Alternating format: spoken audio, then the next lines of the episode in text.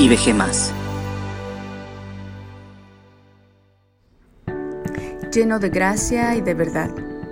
Y aquel verbo fue hecho carne y habitó entre nosotros, y vimos su gloria, gloria como del unigénito del Padre, lleno de gracia y de verdad. Juan 1.14.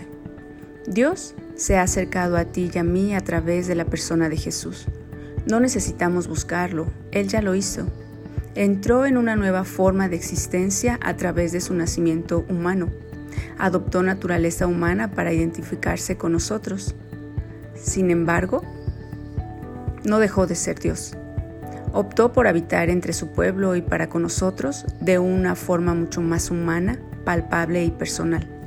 Vino lleno de gracia y de verdad, cualidades que nos dan a notar el carácter de Dios en la persona de Jesús.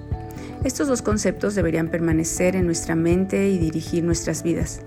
En los Evangelios encontramos en su esplendor a la persona de Jesús, lleno de gracia y de verdad.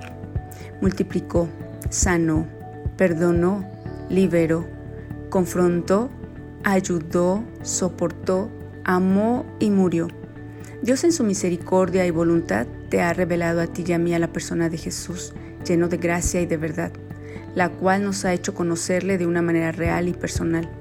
Su gracia se manifiesta cada día en nuestras vidas cuando Él obra a nuestro favor sin merecerlo, especialmente cuando manifestó su amor incondicional por medio de la encarnación de su Hijo Jesús, que vino para salvarnos y darnos vida eterna, y que al mismo tiempo en Jesús se manifiesta la verdad de Dios.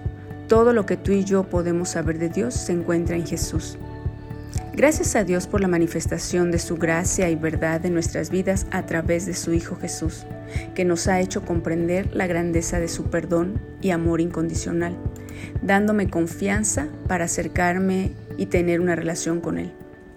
Sin duda, estas cualidades comprendidas y vividas por ti y por mí atraen y acercan a las personas al conocimiento y revelación de la persona de Jesús.